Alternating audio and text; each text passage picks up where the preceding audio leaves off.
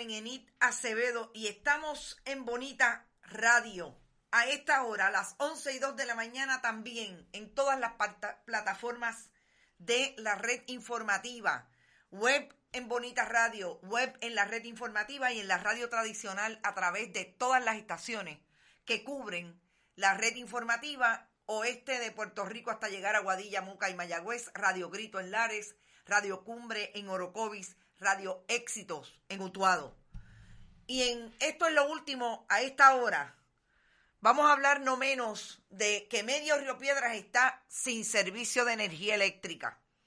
Vamos a hablar con un residente de la urbanización San Agustín en Río Piedras para que tengamos claro cómo es que la están pasando allí los diferentes residentes, eh, a pesar de que el gobernador de Puerto Rico del 32% le dijo ayer que se calmaran, que la culpa no podía ser de Luma porque Luma lleva siete días.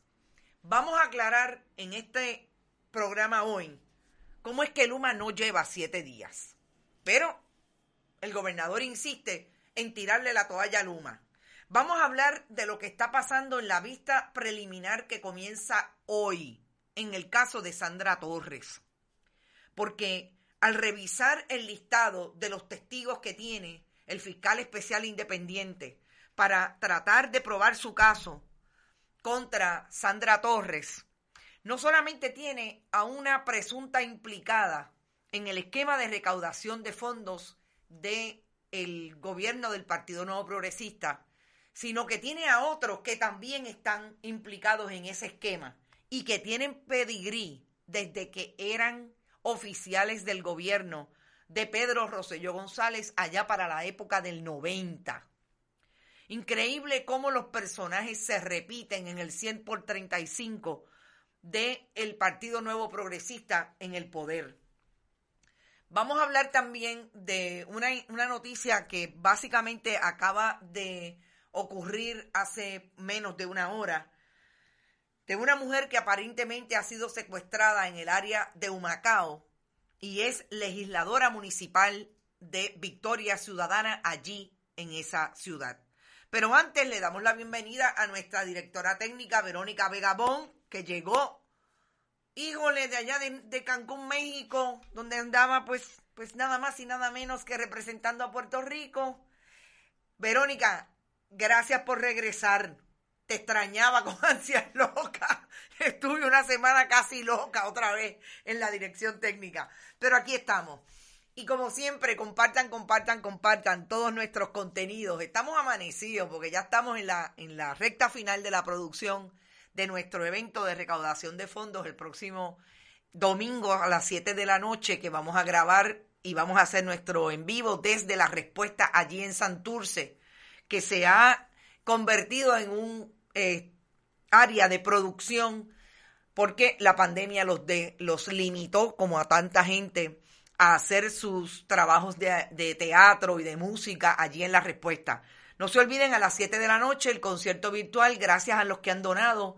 Continúen donando si donan en uno de los lapsos o de los donativos que se han identificado para recibir regalos, 50, 75, 100 y 500 ya saben que pueden incluirlo en el memo en que utilizan eh, para la aplicación para donar, PayPal o tarjetas de crédito en bonitasradio.net, Fundación Periodismo 21 en su ATH móvil, allí ponen donativo regalo, envíamelo.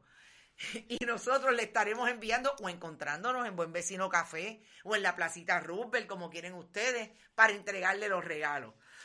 Recuerden también, eh, Proviana está diciendo bienvenida Verónica, para que tú veas, Verónica, ya tú también tienes fans, como dirían en country. Magdi Cabán dice, se congeló. Magdi, tranquila, que hoy el programa luce que va a estar caliente, porque vamos para atrás.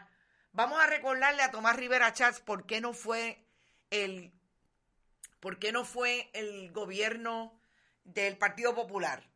¿Por qué no fue la Junta de Control Fiscal quien vendió las escuelas? Y vendió los hospitales.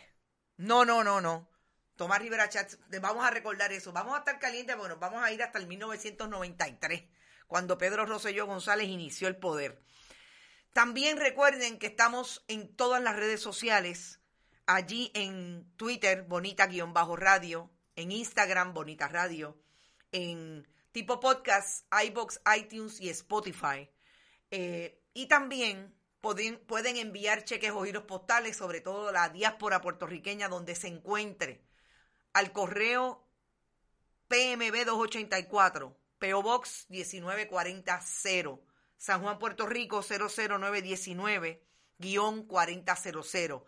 Y ahí un cheque a nombre de la Fundación Periodismo Siglo XXI, que lanzamos como un reto, una consecuencia lógica de lo que ha sido Bonita Radio en estos 10 años. Y el domingo vamos a hablar un poco sobre eso, cómo es que llegamos a crear la fundación y qué es lo que se propone la fundación eh, a través de reproducir contenidos en Bonita Radio y del programa educativo que va a tener para eh, crear el relevo generacional que debe ocurrir en Puerto Rico en el periodismo. Y entonces, después de todo eso, yo voy a llamar a Carlos García. Carlos García es un de Bonita que ha estado con nosotros eh, hace mucho tiempo de internauta bien puntual en sus intervenciones, no solamente en Bonita, sino en sus redes también. Y me llama la atención que ayer, como ustedes saben, que nosotros hablamos de la, interrupción del servicio de energía en las calles, eh, eh, se llama la calle... ¿Te está gustando este episodio? Hazte fan desde el botón apoyar del podcast de Nivos. Elige tu aportación y podrás escuchar este y el resto de sus episodios extra. Además, ayudarás a su productor a seguir creando contenido con la misma pasión y dedicación.